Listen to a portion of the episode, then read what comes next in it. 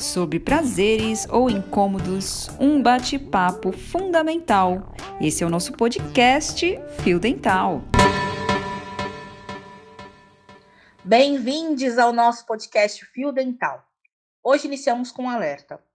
Sugerimos que vocês utilizem fones de ouvido para ouvir o nosso episódio de hoje. Isso porque a gente continua gravando de forma remota e, mesmo com a edição, é possível que vocês notem alteração de voz entre uma e outra.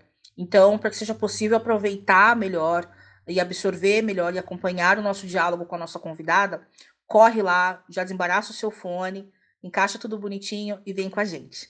Eu sou a Carol Ramos. Eu sou a Cássia Praeiro. E eu sou a Vanessa Neves.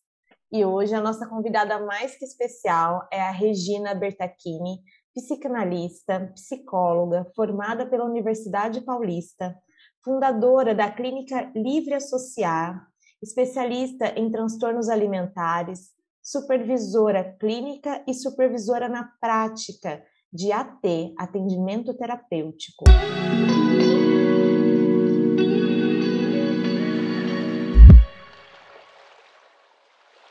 Seja bem-vinda, Regina. Gente, muito, muito obrigada. Obrigada pelo convite.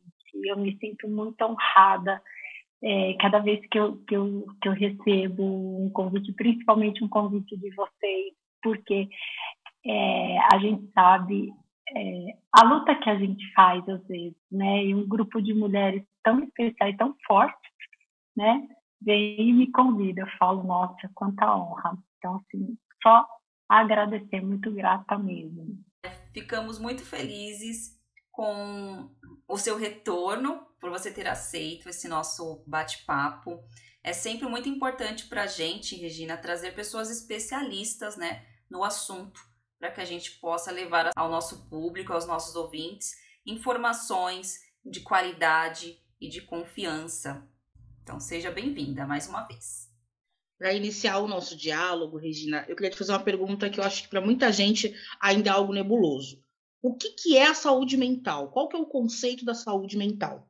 Tudo que eu falar, é, como vocês falaram, né? Eu sou psicóloga, porém a minha prática de trabalho é a psicanálise, tá? Então que fique sempre um, uma luz em cima disso, porque minha fala vai estar muito baseada em todos os estudos de Freud, que é, o, que é a minha grande base, e né, o meu teórico de trabalho, que é o Donald Winnicott. Né? Por que, que eu estou falando isso? Porque muitas, a OMS tem a sua definição, muitas áreas têm as suas definições. Mas até por ser Freud e o Winnicott, eu vejo que são definições muito simples, né? são muito é, tranquilas, tanto de se falar quanto de se entender. Então, para nós, é, saúde mental é um termo que é utilizado para a gente descrever um nível de qualidade de vida. E quando eu falo é, no nível de qualidade de vida, é no nível biopsicossocial, né? o indivíduo como um todo. Então, é um termo utilizado para eu descrever a qualidade ou a falta dela. É eu estar bem, é eu produzir bem, é eu estar bem no mundo e no meu mundo ou é a ausência disso tudo. Né? É estar bem consigo e com o outro, é estar bem no seu mundo interno e no seu mundo externo. Né? É saber lidar com as frustrações. A vida está sempre frustrando a gente. E, saúde, e ter saúde mental, é, o Winnicott ele fala algo muito, muito ele, é um, ele, ele é uma pessoa apaixonante. Ele fala assim, ter saúde é você ter a possibilidade de adoecer, né? Então, é, eu, eu acho fantástico, porque o que pode ser saúde para mim não pode não ser necessariamente para você. O jeito que você lida com uma frustração pode não ser o jeito que eu lido, mas eu também lido bem, então eu fico bem, então eu sou saudável. Né? Até quando? Até adoecer. Pode ser que eu não adoeça? Pode, mas pode ser que eu adoeça também. Interessante porque ao mesmo tempo que é simples a definição, o conceito, ele tá, na prática ele é bem, ele é complexo, né? Porque é subjetivo. Quer ver uma coisa, Cássia? Muitas pessoas são classificadas de uma forma numa vista grossa, vai, por exemplo, ah, essa pessoa é depressiva porque ela não sai do quarto. Gente, de repente, o estar no quarto para aquela pessoa é, é algo do extraordinário. Ela fica muito bem sozinha no quarto. Sabe? É, nossa, o mundo me incomoda, o mundo é um barulho intenso. Então, para eu recarregar toda a minha energia, para eu lidar com a frustração, eu vou para o meu recolhimento, eu vou para o meu quarto. E para uma outra pessoa, para ela recarregar essa energia, ela precisa estar no meio de um monte de gente, estar tá no barzinho, estar tá indo no samba. E o outro tomando um vinho na frente de um da Netflix, está tudo bem. É, as pessoas têm, têm uma ideia muito equivocada, né? Desse gostar de ficar sozinha, de ter os seus momentos com você mesma, né? Eu, por exemplo, eu adoro ter os meus momentos comigo. Eu preciso estar comigo. Se eu ficar sempre 24 horas com, com gente saindo, saindo, eu, eu, eu começo a me sentir desconfortável. Já começa a ficar um pouco mais é, desgastada. Então você precisa do recolhimento. Pode ser que eu não precise desse recolhimento, não dessa forma. Sabe o que eu acho engraçado? A Cá estava falando de sair, né? Ela não gosta tanto de ter essa vida muito agitada. Eu já gosto de sair, de ver gente. Só que de uns tempos para cá, eu venho sentindo quanto mais pessoas eu me envolvo com saindo, festa, sociabilizando o tempo todo, mais sozinha eu me sinto algumas vezes. Então, quando eu, eu me isolo um pouco, eu me isolo às vezes para poder me encontrar. Parece que eu me perco nessa multidão. Então, são diferentes formas de você ver essa sociabilização, essa, essa agitação, esse bem-estar. Hoje eu consigo ver que é muito relativo.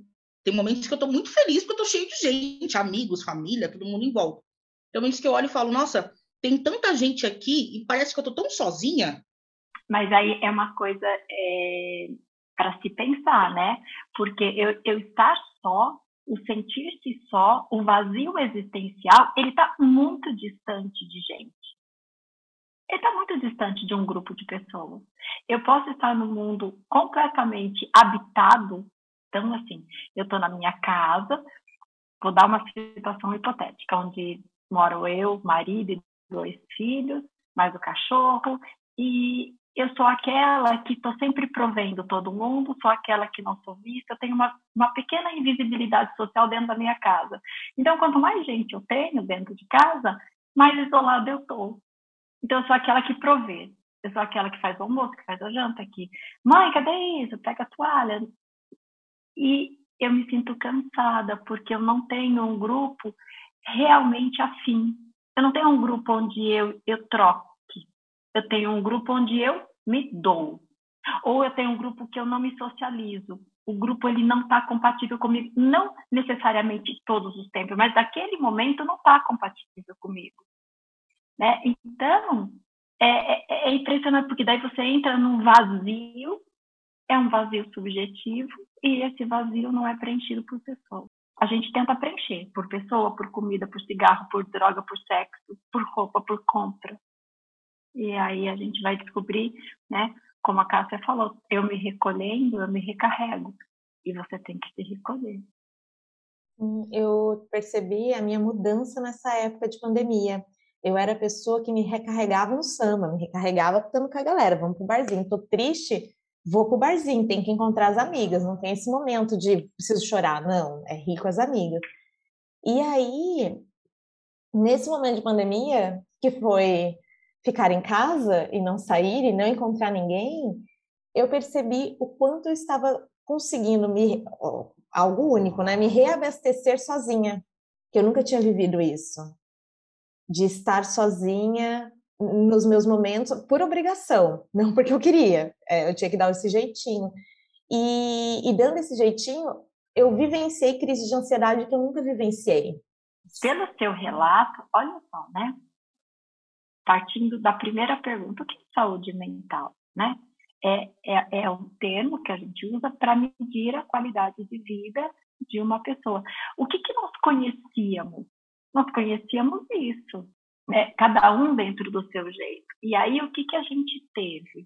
É, e eu falei, né, lidar com as frustrações, é, saber lidar bem com as frustrações é uma forma é, de eu ter a minha saúde mental é, preservada. E o que aconteceu com a pandemia? Ela veio de uma forma tão abrupta e tão é, definitiva e ela me frustrou de uma forma tão absoluta que eu não podia tomar o café com as amigas, eu não podia ir para o samba, eu não podia nem trabalhar, gente. Eu não podia fazer nada. Eu, eu, eu falo assim, gente, qual é o barato de ser adulto? Ser adulto é poder fazer o que quiser. Tudo bem que tem uma pilha de boleto para pagar, né? Gente tem. Mas é, é a condição que me dá de eu, de eu escolher fazer o que eu quiser. E veio essa pandemia e me tira isso tudo. E na hora que ela tira, é uma frustração e a gente não tinha para onde correr. A grande maioria das pessoas não tinha recurso. E muitas não têm ainda. Recurso para onde correr. Eu não sabia ficar sozinha comigo, eu não sabia ficar sozinha com meus irmãos, com meus filhos, com meus parceiros. Eu não sabia. Era tudo muito na superfície. Ai, isso aqui tá me cansando. Eu ia para o salão de beleza, para quem gosta, para quem não gosta, sei lá, ia para o supermercado, para quem gosta, ia para o esporte.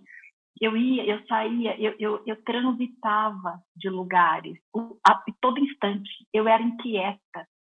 E a pandemia fez eu ficar transitando aonde? Sala, cozinha, banheiro.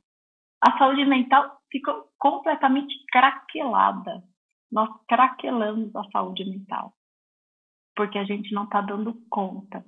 É, a clínica, a gente, acho que todas as áreas, né, se preocuparam, mas nós nunca tivemos tanto trabalho. E doenças aparecendo, novas doenças aparecendo, no, novos formatos, novas, novas demonstrações, novas formas da gente entender o mundo.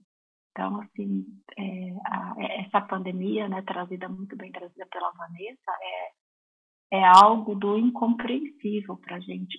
É assustador, né? A quantidade de pessoas que. Eu acho que está todo mundo vivendo isso e observando nas pessoas no entorno. A quantidade de pessoas que estão no limite. E aí a gente vê tanta gente procurando terapia e muita gente fugindo da, da terapia, porque acha que a terapia é um bicho de sete cabeças. É, e é muito importante a gente entender o que é a terapia.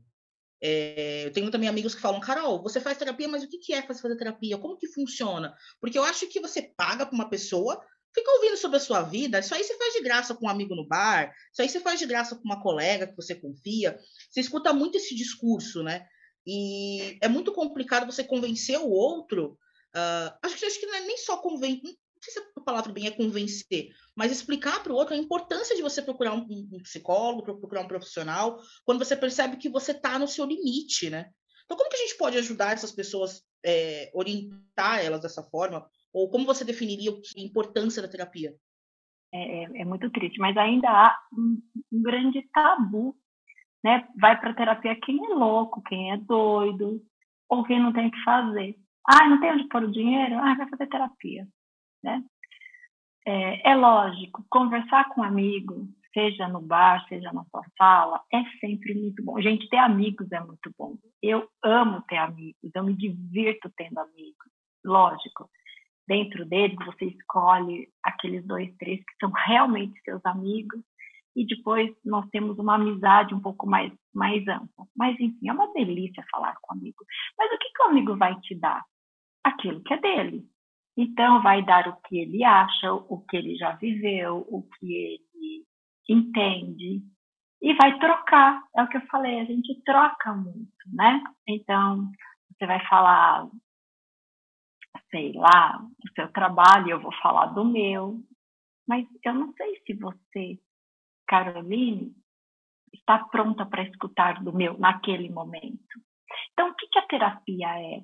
A terapia é um profissional né, é, é a busca por um profissional que ele tem técnica de escuta e acolhimento. Ele, ele não julga, ele não acha nada, ele não diz o que você tem que fazer, ele não te orienta, né? ele escuta, ele introjeta todas aquelas palavras que ele escutou e ele devolve as mesmas palavras para a pessoa organizadas de forma diferente. Não são melhores na organização nem piores, é diferente.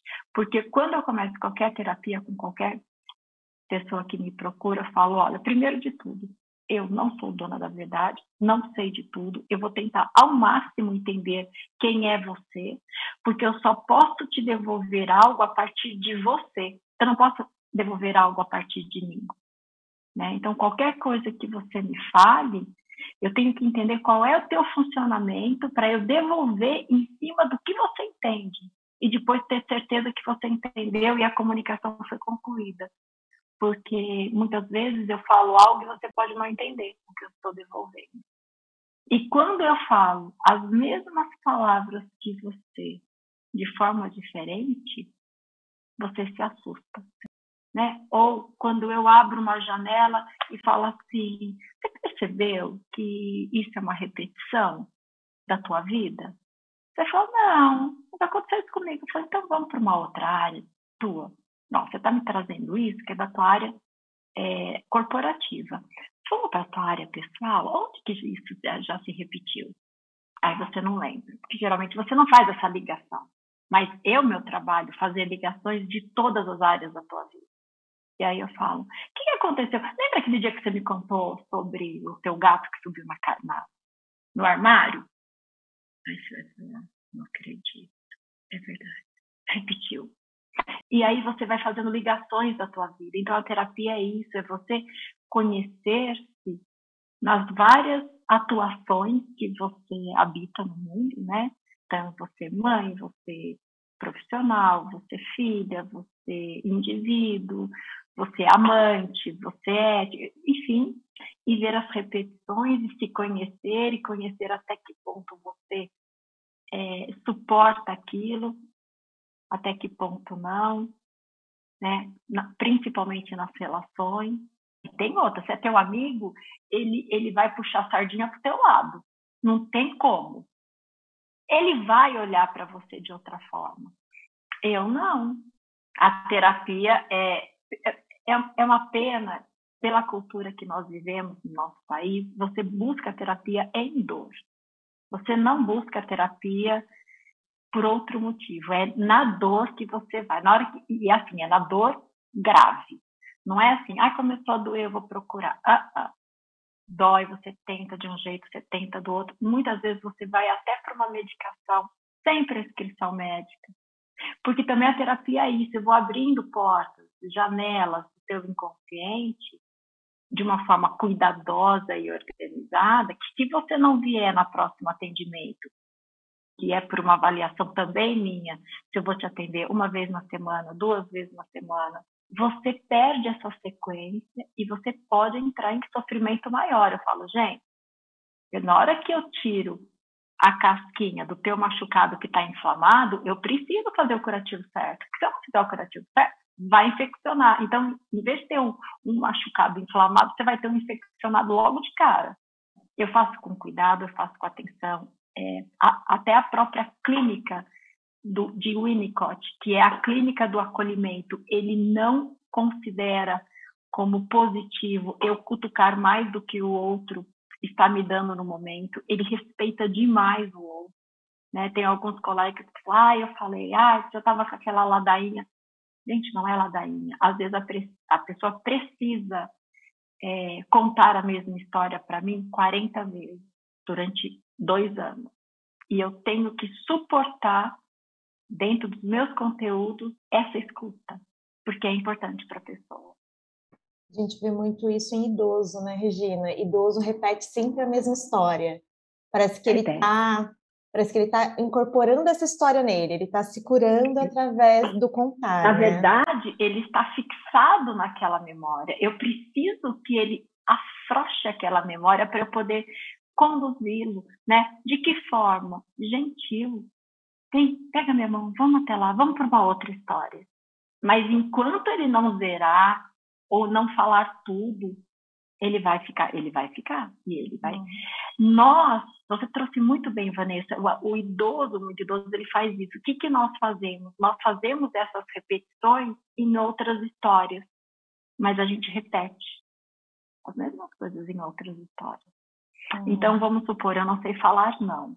Por que, que eu não sei falar não? Porque eu sempre fui muito é, combatida na minha primeira infância. Eu fui uma criança que eu não tive um ganho da estrutura materna e paterna que possibilitasse que eu ficasse firme e forte, pudesse falar o que eu quisesse. Então, me torno um adulto, né? Vou, vou, vou crescendo e eu não falo não.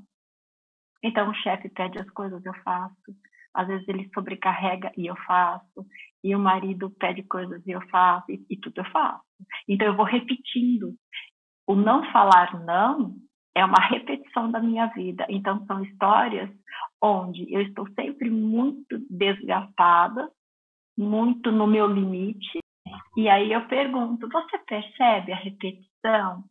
Tem uma outra forma que você poderia agir? Se a pessoa não percebe a repetição, eu vou trazendo a lembrança.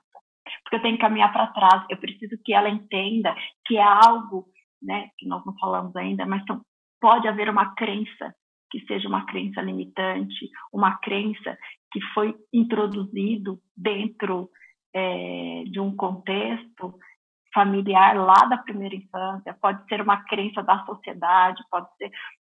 Então, eu preciso entender o que está acontecendo e eu preciso fazer com que ela enxergue essa estrutura dela. Porque a partir do momento que ela conseguir enxergar, ela tem condições de falar: eu não quero mais fazer isso. Me surgiu uma curiosidade. Quem busca mais ajuda? Homens ou mulheres? A mulher, de uma forma geral, a mulher, até quando a ajuda para o homem. Eu percebo muitos homens que têm medo da psicanálise. Eles têm medo do que eles vão encontrar dentro deles. Eu vejo muitos falando de, ah, é que eu tenho medo. Eu medo do quê? Ah, porque eu não sei o que tem aqui. Tipo, como assim? Não sabe o que tem aí? É, não, porque vai que eu acesse alguma coisa que eu não queira acessar. E o rótulo, né, que eles ganham quando eles se colocam em posição de vulnerabilidade, né? Nossa, ele tá se cuidando, nossa, ele tá indo na terapia. Mano, você faz coisa, você faz terapia, isso é coisa de viado, né? Ainda vem com esse com essa, com essa palavra tão pejorativa, tão pesada, você ganha esse rótulo, você perde a sua masculinidade porque você cuida da sua mente, você cuida do seu emocional. Então, rola para eles esse rótulo e acredito que para o homem, por questão cultural, se colocar nessa posição de para todo mundo, né? Essa vulnerabilidade é delicada, mas para o homem parece que é pior. Ele está nu, independente do que ele, de como que ele mostra o sentimento, ele se vê nu diante das pessoas, né? É, na, na, na, na, minha na minha experiência clínica, eu tenho, eu, eu digo que eu tenho até bastante homens atendendo. Eles são super fiéis à terapia. Que bom, né, Regina? É, é, é muito importante fazer terapia, né? Para quem já faz, é, é muito importante você é, se conhecer, é transformador mesmo, é como você falou, abre várias portas e janelas, porque você começa a se conhecer, você começa a entender os seus mecanismos, as suas fugas, os seus vícios, e é muito bom ter acesso a essas chaves e pensar, opa... Limites, né, Cássia? Exato. Até onde eu consigo. E eu só posso saber se eu dou conta se eu me conhecer. Sim, você passa a se amar mais, a se cuidar mais. Eu percebi isso comigo mesma. O quanto eu, eu me cuido mais, quanto eu olho para mim agora, para o meu bem-estar, e eu sei falar não, é, é uma nova Cássia. É maravilhoso. E as pessoas falam assim, mas isso não é egoísmo? Eu falo, gente, preste atenção. Na hora que eu olho para mim e eu faço o que eu quero, eu fico bem, eu fico feliz, né? Tirando qualquer tipo de patologia, de, de sadismo, de, de, de, perversão, vamos tirar isso tudo, né? Porque o perverso, sádico, o masoquista, ele, ele é patológico. Então, eu, eu tenho que tirar isso da minha frente, mas na hora que, que eu gosto mais de mim, que eu faço o que eu quero e eu estou bem, gente, eu tenho a melhor parte da Regina para dar para o outro. Então, se eu pensar dessa forma, eu vou dar para o outro que é melhor de mim. Gente, isso não é egoísmo, isso é pura generosidade. E a gente tem essa visão realmente distorcida, né? De achar que, que é. Eu falo por mim. Eu tenho uma dificuldade absurda de falar não. Mas estou aprendendo a dizer não. e venho progredindo cada dia mais. No começo eu sentia muita. Me doía falar não para as pessoas e para as coisas e para as situações. Hoje eu sinto uma sensação de liberdade. Falar, ah, falei não, obrigada. Nossa, eu disse não, não, não acredito. Bom, não é? Ai, é uma é libertador. É incrível. É. é. que falar não para o outro é falar sim para você, né? A gente tem dificuldade Exato. de falar sim para a gente, né? Exato. Bom, Regina, com relação aí ao nosso Brasil, é, o Brasil ele é o país, um dos países que mais tem pessoas com esse sintoma da ansiedade. E, e como que é a ansiedade? Como que as pessoas detectam, sabem que estão ansiosas, os motivos, enfim. Você pode falar um pouquinho sobre isso? Posso. É, mas antes de, de, de falar, é, a gente precisa até entender o, o que, que a gente vai falar, né? Porque é, a, a, psicanálise ela tem uma estrutura da fala, da palavra, ela, ela, ela, dá muita importância a qualquer palavra. Por que, que eu usei essa palavra e não usei aquela para dizer a mesma coisa? Porque não estou dizendo a mesma coisa, estou dizendo muitas vezes os meus conteúdos inconscientes, né? E falar de e, e, e tem algumas palavras que elas têm a, a patologia com esse nome e tem um estado, até que eu chamo de um estado esperado também com esse nome. Então, o que é, de uma forma geral, o que é a ansiedade, né? É, quando a ansiedade não é patológica, a ansiedade é a pressa de que algo aconteça. Tenho uma entrevista de emprego na segunda-feira, então no domingo ou no sábado eu já começo. Eu tenho aquelas borboletas no meu estômago, que elas estão fazendo barulhos, né? Eu já fico com a boca um pouco mais seca, já não consigo dormir. Por quê? Porque estou com pressa que chegue segunda-feira, porque é algo importante essa entrevista de emprego. Mas nós temos a ansiedade enquanto transtorno. E, e aí, uma outra coisa que é importante: a ansiedade com, enquanto transtorno, ela tem a sua graduação também. Então, nós temos episódios ansiosos, eventos ansiosos e o próprio transtorno ansioso. Então, o que é um evento ansioso? Toda vez que eu passo por uma determinada rua, meu coração dispara.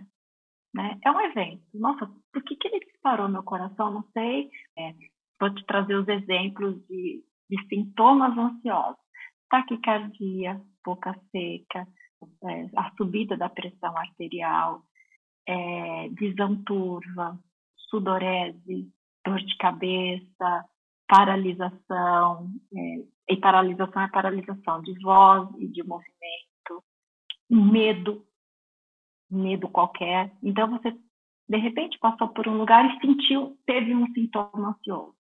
Você não consegue nem saber a causa. Geralmente você não entende que gatilho foi esse. Pode ser que à tarde você tenha, outro, no dia seguinte você tenha outro, mas são é, episódios que você não consegue ligar um ao outro.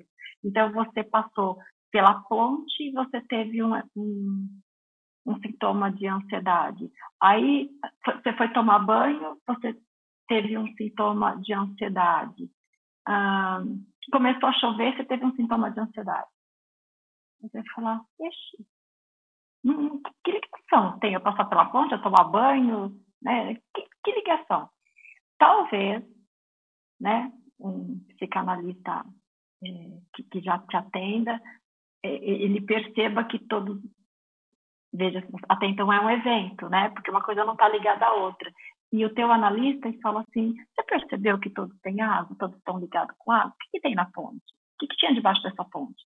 Ah, era, de, era um córrego, não sei o que, não sei o que, tinha água. O que, que tem você tomar banho? O que, que tem a ver banho com córrego, com, com, a, com a ponte, com o rio? Não sei, aí vai, vai pensando, porque ele, ele buscou, ele conseguiu fazer uma conexão, né? E o que, que tem a ver a chuva com o banho? Nossa, tem água também. Então, de um evento passa a ser um episódio, porque ele fez a ligação. Então, a água é um gatilho para você ter um sintoma ansioso, por exemplo. Então, a diferença de um evento para um episódio é, é, a, é a conexão que você dá para o sintoma. E se ele for repetido, repetido, repetido, repetido, repetido, ele se tra transforma realmente num transtorno. E aí, qualquer coisa pode te dar gatilho. Aí, o da frigideira vai te dar gatilho, tocou a campainha vai te dar gatilho, porque daí você já está vivendo o transtorno de ansiedade. E aí você vai ter um gatilho em cima do outro. Eu vou precisar realmente a terapia e a psiquiatria tá juntas para você conseguir viver é, de uma forma é, saudável, voltar para a saúde, porque você saiu da saúde mental, você não está dando conta, ela te paralisa, ela te impossibilita de algo. Então você constrói, constrói-se um, um, faz um mapeamento, né, da mente da pessoa e a, aproveitando essa sua fala, então o gatilho é muito subjetivo, né? Vamos supor que, que eu seja uma pessoa que sofra abuso na minha relação. E que, depois de cada espancamento, meu marido me entregue uma flor. A vida segue, já estou me habituando com isso. Um dia eu falo que escorreguei, outro dia eu falo que aqui na nossa planeta, e vida que vai seguindo. Aí um dia eu passo numa, na, no shopping, numa loja, na frente da loja de perfumaria e sinto o aroma de, de uma rosa qualquer, sabe, de jasmim, de rosa. Eu posso entrar no gatilho porque eu posso associar o perfume, da o, o aroma, com a flor que eu ganho do meu marido que me espanca. Então eu faço uma ligação. É isso. O gatilho ele é subjetivo. O que é gatilho para Cássia pode não ser gatilho para Carolina. O que é para mim pode não ser para o outro. Geralmente não é. A minha mente, o meu inconsciente, ele liga o meu inconsciente não dorme nunca. O meu inconsciente atua muito mais do que eu penso. É ele que está sempre se comunicando comigo. E é ele se comunicando que me dá um gatilho. Nossa. E o que, que eu posso fazer? Né? A partir do momento que a luz da minha consciência, o meu ego, organiza isso, o gatilho é suavizado e pode ser que nunca mais eu tenha um gatilho ou tenha um sintoma ansioso mediante esse gatilho. Eu ia perguntar uma coisa, Regina. A gente é, é um assunto mais delicado. É, a ansiedade, acredito que sim. A, a, pergunta que eu vou dizer, eu, eu sei que tem uma relação, mas eu queria entender melhor esse segundo ponto mais delicado. Existem muitos outros fatores que podem levar a pessoa ao suicídio, mas você acredita que a ansiedade seja um dos principais fatores que leva a pessoa a chegar nesse limite, perder o, o, o, o, o freio, né? perder o controle, digamos assim? É, eu não, eu não, eu não diria que sim. O principal fator eu não diria que é esse eu diria que o principal fator do suicídio é, o, o que é uma, o suicídio, né? Ou essa tentativa? É quando há mais pulsão de morte em mim ou quando a pulsão de morte ela vem. Pulsão de morte não está ligada à destruição. Por exemplo, uma pessoa que se corta, se machuca, dificilmente ela tem pulsão de morte. Né? Então, ah, ela está se cortando, será que ela vai se matar? Não. Será que ela vai tentar contra a vida? Ela até pode, por outros motivos, não porque ela está se cortando. Posição de morte ela não está ligada à destruição. É interessante essa, essa questão. Por isso que falar de suicídio, eu, eu vejo que é, é muito delicado. É, é, a gente tem que tomar muito cuidado, uh, porque não tem um gatilho determinado, não tem um... O, o que há é essa pulsão de morte e o desespero. Né? É muito desespero. É, é, como se você conseguisse pegar o desespero com a mão. É, é muita é, descrença. É, você disse da pulsão de vida e pulsão de morte. É, e eu entendi mais ou menos, porque quando a pessoa se mutila, parece que a gente traz essa questão da morte também, né? E aí, o que então, seria essa? Por que a mutilação uma pulsão de vida? Como, como é tá. vista essas funções? Vamos lá o que, que a pessoa está fazendo quando ela está se mutilando? Eu acho que aliviando alguma coisa ali, não é? Não é um alívio para ela esse momento? Mas ela, mas quando ela se mutila, ap aparece o quê? A dor. Sim. Eu vou lá e risco um estilete aqui no meu braço. Qual é a primeira coisa que aparece em mim? O sangue, a dor. A dor. Sangue e dor. Quem tem dor? Quem está vivo quem está morto?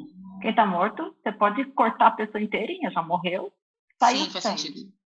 O sangue jorrando, ele pode te dar a ideia de morte iminente, mas na hora que o sangue está jorrando, a pessoa está viva.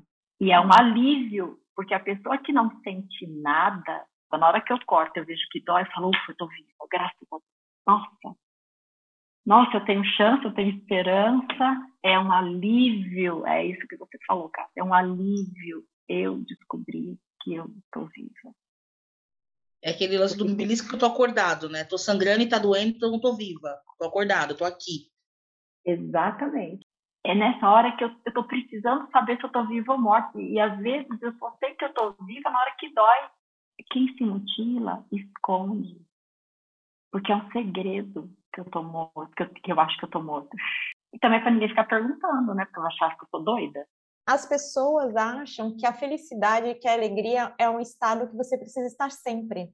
E aí, quando elas se encontram numa tristeza ou num desafio, numa outra, num outro tipo de emoção que elas consideram destrutivas, que não precisa ser necessariamente, talvez, não sei, é... elas acham que tem algo errado, porque tem que estar na constância da alegria. E aí eu vejo que muita gente entra na medicação, tem até as medicações que trazem a felicidade, né? É ótimo porque eu fico feliz, um estado de felicidade o tempo todo, ou de alegria, não sei. É... Tentando fugir das outras emoções. Então, mas é um padrão, né, Vanessa? É um padrão que a, a, a sociedade estabelece. Tem dias que você não está bem, tem dias que você entra numa avaliação de vida e você se entristece com um monte de coisa eu entrar na tristeza não tem problema. O problema é eu não querer sair dela, é eu alimentar a tristeza. Aí, quando você começa a alimentar a tristeza e eu te lanço outras coisas e você fala, não, eu prefiro, eu escolho a tristeza, eu escolho. Aí você começa a me dar um sinal de, de alerta para eu entrar numa forma mais pesada com você, para tentar tirar. Não conseguir, Vanessa, meu amor, você está indo para um caminho que vai trazer dor. Se você quiser falar assim, Regina, eu sei, é esse caminho que eu quero, eu vou com você por esse caminho, não tem problema. Porque a minha função é te acompanhar enquanto você deixar. Eu vou com você. Só que a gente vai junto, a gente vai chamar amiguinhos para ir junto, tá? A gente vai chamar o psiquiatra, a gente vai chamar o neuro. Aí eu vou verificar quem que é que a gente vai chamar. Ah, eu não quero. Ah, mas quer sim. Então eu estou fazendo o quê aqui? Você quer que eu fique calada? É isso mesmo? Vendo você ir para essa destruição? Porque depressão é pulsão de morte, né? Então, é... mas há um padrão, Vanessa. Ah, você tem que estar sempre bem. Não estou bem. Ah, mas você tem tudo. Tenho, mas eu não estou bem hoje. Sabe? E tudo bem. E Regina, você falou para gente, você falou para gente sobre um guarda-chuva da ansiedade quando eu preciso explicar a ansiedade, eu chamo a ansiedade de guarda-chuva. E as suas hastes, né? Quais são as hastes que nós temos no guarda-chuva? A síndrome do pânico pertence à ansiedade. O toque, que é o transtorno obsessivo compulsivo, ela tem as fobias, tanto as fobias específicas quanto as fobias sociais é, específicas. Aracnofobia, é uma específica. Eu tenho medo de aranha. Ah, uma fobia social, a própria agorafobia. Né? Eu não consigo me articular no mundo povoado por pessoas. Né? O pânico, qualquer que seja ele. Né? Nós temos o TEPT, que é o transtorno de estresse pós-traumático. Né? Então, através de um trauma, quase fui sequestrada, quase sofri um acidente, ou sofri um acidente, minha casa pegou fogo, pode desenvolver qualquer sintoma que está ligado à ansiedade, o mutismo seletivo ou a audição seletiva, é, o medo de qualquer nuance é, e também a substância química. Né? Algumas substâncias químicas ou o uso de muitas substâncias químicas de forma descompassada pode ser uma haste também deste guarda-chuva. Então, nós temos a ansiedade. Gente, a ansiedade é muito, é, é, ela é muito perigosa e ela tem várias caras. Então, eu posso também é, ou ter algo específico ou eu posso transitar. Então, o que significa essa transição? Eu posso ter toque, mas eu posso é, fazer um cambiamento, eu, eu posso sair do toque e ir para o pânico. Eu não preciso ficar apenas Eu posso estar tá transitando e tudo isso que eu falei, o TEPT, o toque, o pânico, as fobias, ela traz uma certeza de morte, uma sensação extrema de morte.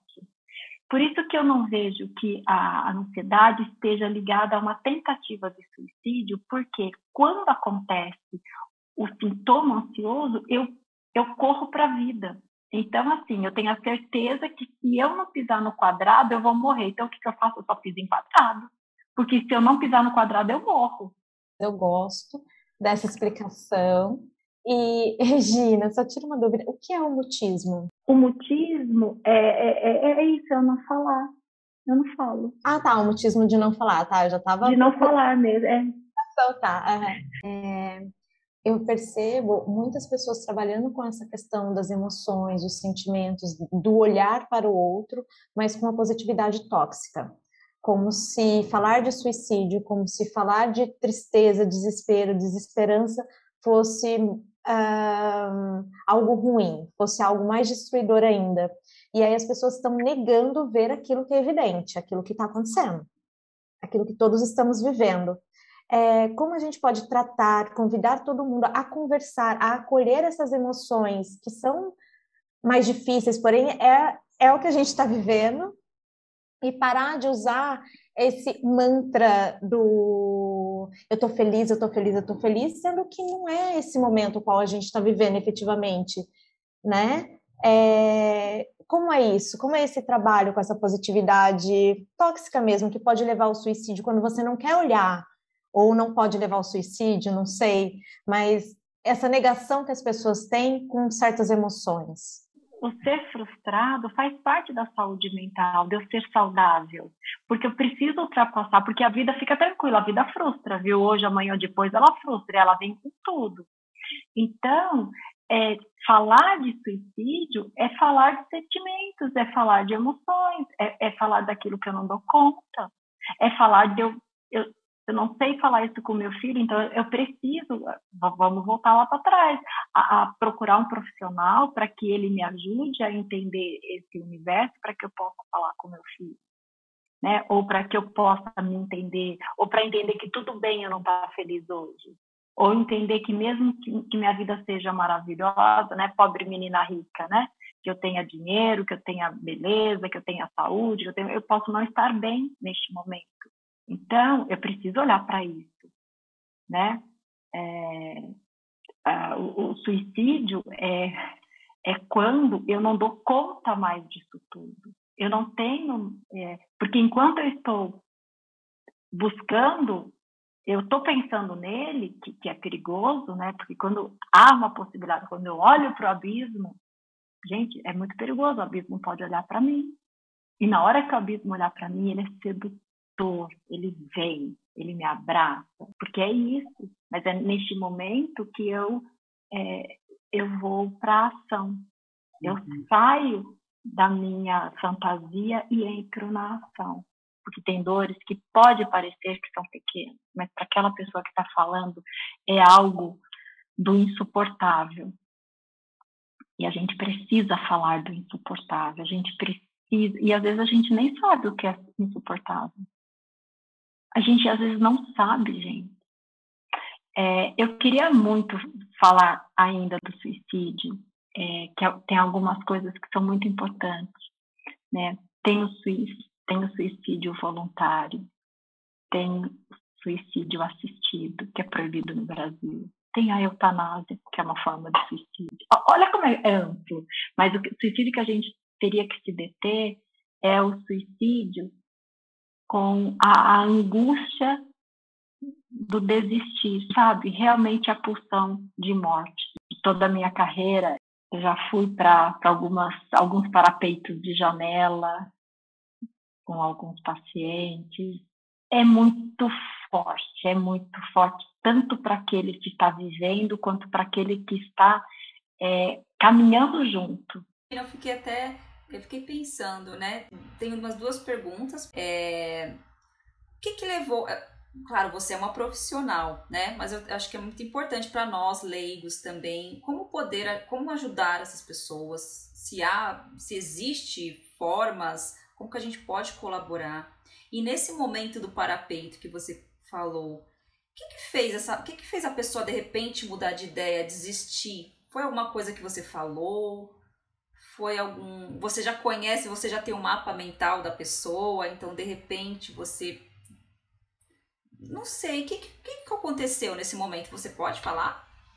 Olha, o que eu poderia dizer é que para não, não ir para um lugar que o pessoal fala assim, não, tá, tá, não está certo isso. Mas o que, que eu, eu falei para vocês agora há pouco, que Freud ele fala assim, quando a gente só vê uma saída para uma situação, para tudo, dá um passo para trás e olha a situação de novo. O que, que é o suicídio? Não tem outro jeito, só se eu me matar. Só, só, só morrendo, para que eu me livre deste problema. Então, Freud fala, quando só encontramos uma situação para resolver, somente uma escolha, para tudo e dê um passo para trás. Tem que ter mais opção de escolha nesse seu leque. Não dá para ter somente uma escolha. Porque se só tiver uma escolha real, você vai se mata. Então, uma coisa que eu vejo é a pessoa que pensa realmente, realmente verdadeiramente ela acredita que só tem esta saída. Então há sempre este convite. Quando eu, é, na verdade eu sentei junto pelo parapeito, né, já que é, porque eu estou acompanhando. Né? Primeiro eu tive que com muito cuidado chegar até a pessoa e perguntar se eu podia sentar ao lado dela. Né? Era uma jovem de 14 anos. Pode. Tá. Me deixou sentar do lado. Quem me deixa sentar do lado não quer. Não quer ir embora.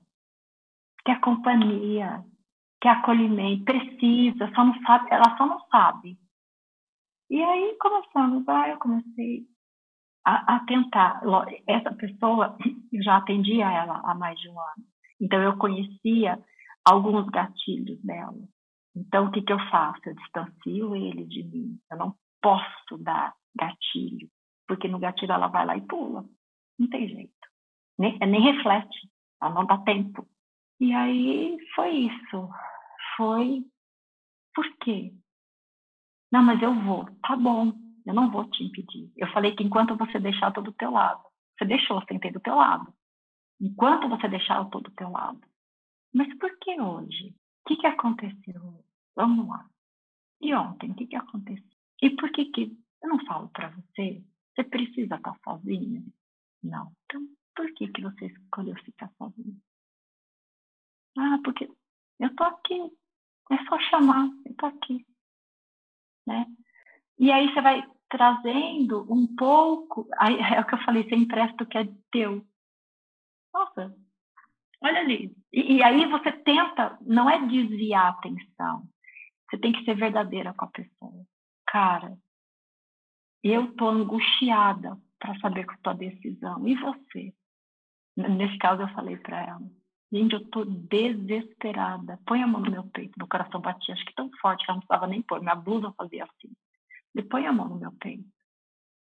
Eu não sei o que, que você vai decidir. A escolha é tua, mas eu estou angustiada. Que vontade de te abraçar, de te pegar no colo. Mas você sabe que eu não posso falar isso porque eu não vou tirar o teu direito de escolha. Eu não posso tirar o teu direito. E foi indo, foi indo, foi indo. Só de lembrar me arrepia. Me dá vontade de chorar, porque não tem Pode. problema chorar na frente do paciente. Algumas vezes, algumas pessoas me fizeram chorar. Eu falo, gente, eu sou humana. Me desespera ver você tão desesperada e eu aqui tão impotente. Mas eu tô aqui. Então a gente pode dizer que uma das únicas. Acho que a, a forma de ajudar uma pessoa num momento como esse, mesmo não sendo um profissional, é ter calma, respeitar o espaço da pessoa e ser honesta com ela. A gente pode dizer isso? Tem que ser, pode. Tem que tomar muito cuidado com essa honestidade, tá? Uhum. Essa honestidade permeia você ou o outro. Uhum. Tem que ser honesto, honesto de falar assim: eu não entendo. Eu sei que você está sofrendo, mas eu não consigo te entender. O que, que, que eu posso fazer? Quando é um profissional, ele tem outras técnicas. Quando não é, o que, que eu posso fazer? É, é, acho que é importante para a pessoa se sentir amparada e que tem alguém ali. Não sei, tem uma mão, tem um abraço, tem um colo. E, e, e tem que ter uma escolha. Gente, tem que ter. Ah, mas não existe alternativa. Existe. Mas qual é a alternativa? Não sei, a gente pode pensar junto a partir de agora. Freud ele fala tudo é escolha. Tudo é escolha. Eu preciso escolher. Ai, mas ai, eu sou assim. É, é mais forte que eu. Não existe mais forte que eu. Você é mais forte que tudo. Dentro do seu eu, você é mais forte que tudo. E aí você, mas a partir daí você estabelece diálogo. A comunicação se faz. Como eu ser sincero? É simples, é sendo. Mas para isso acontecer, eu preciso me conhecer. Uhum. Sem eu me conhecer, eu vou reproduzir modelo. Regina, eu acho que a gente ficaria aqui uma eternidade. Vou dizer o que nós dizemos no bastidores, no bastidores aqui durante toda a nossa gravação, o quanto que é maravilhoso te ouvir. O quanto que é maravilhoso é, esse olhar que você traz para a gente, é, conversamos antes de, de, de, iniciar essa gravação, tivemos nosso encontro para alinhar os pontos, e você fez com a gente o que você disse que faz no, no consultório, né? Você passa para a gente aquilo que você sabe que a gente está tá buscando, a gente quer falar, e você traz as opções para a gente que a gente não consegue ver. Hoje, hoje eu posso falar por mim. Você me trouxe opções de muitas coisas que eu não enxergava, eu só via um ponto, um olhar, assim. Então ficou muito claro é, muita coisa sobre saúde mental, sobre o que é se cuidar, o que é cuidar do outro, e essa relação do cuidado, do limite, do abismo, das escolhas, ficou muito claro, assim. E que bonito. Muito obrigada por ter aceito nosso convite, por estar aqui com a gente. Acho que esse é o maior episódio que a gente já gravou e a gente está gravando com muito encantamento, com muita gratidão. Nós somos muito gratas por você ter doado esse tempo e ter doado toda a sua sabedoria para a gente e para os nossos ouvintes. Acho que podemos marcar outros encontros, se você aceitar, claro. Para estar aqui com a gente compartilhando. E eu, eu, eu não tenho palavras para dizer o quanto, mais palavras, né? Para dizer o quanto que eu estou feliz e grata por ter você aqui com a gente hoje. De verdade. Ah, eu também quero faz... encerrar agradecendo a Regina é, nós nos encontramos uma semana antes para conhecer melhor a Regina, bater esse papo, alinhar toda essa conversa, que é uma conversa que tem muito assunto e muito delicada. E também me ajudou muito, muitas coisas que você falou, Regina. Quando terminou a gravação, eu cheguei na Lili e falei assim: é, a Regina falou que a gente, que a vida tem escolhas e hoje eu escolho sair e dar uma volta de bicicleta. E aí eu desci e fui dar minha volta. E foi muito gostoso. E hoje também, cada dia eu penso, eu tenho um leque de escolhas. E aí eu fico ouvindo as minhas opções e procuro a opção que me faz bem, que me faz feliz. Que eu tenho, eu tenho todo o direito de ser feliz. Meu coração está disparado aqui, porque tem que dar tchau. Uma imensa gratidão. Você é uma mulher encantadora, é maravilhosa, é maravilhoso te ouvir cada segundo. Foi incrível esses encontros. Cássia, Vanessa, Caroline, eu que estou grata, porque é, de alguma forma eu, vocês acolheram, né? Eu, é, eu, eu me considero e de verdade eu me considero acolhedora, mas hoje eu fui muito acolhida, né? E é muito bom a gente ser acolhida, que delícia a gente ser acolhida, né? Então, assim, eu sou muito grata mesmo, né, a, a vocês de terem é, escolhido o meu nome. Eu, eu sei que vocês têm tanta gente que vocês conhecem, então, mas vocês me escolheram. Sou mais grata ainda por eu ter conseguido falar. O Setembro Amarelo, ele precisa ser é, olhado nos outubros, nos novembros, nos dezembros, nos fevereiros, nos agostos, porque o suicídio é algo que realmente destrói. Ele destrói a pessoa, ele destrói a família, ele destrói o entorno, e a gente fala, cara, mas a gente não viu. E muitas vezes acontece da gente não ver, porque a gente está preocupado olhando para outros lugares né? E a gente precisa olhar para o lugar certo. E às vezes a terapia faz com que você olhe para o lugar certo. Quem é o lugar certo? É a gente, né? É a gente olhar para a gente. E, e, e, tudo vai para a gente, e vem, vem para a gente de novo. É, eu acredito até que a gente fala, tenha falado bastante, é, mas tem muito mais coisas a serem ditas, né? Então, fico aqui também aberta, se vocês quiserem, a gente volta a conversar. Isso, imensa gratidão por esse encontro. E por tanto um saber. meninas. É, um Muito obrigada. Tchauzinho, gente. Tchau. Ai, gente, tô muito emocionada, misericórdia. Tá liberada. Um beijo. Muito obrigada, viu? Tchau. Tchau.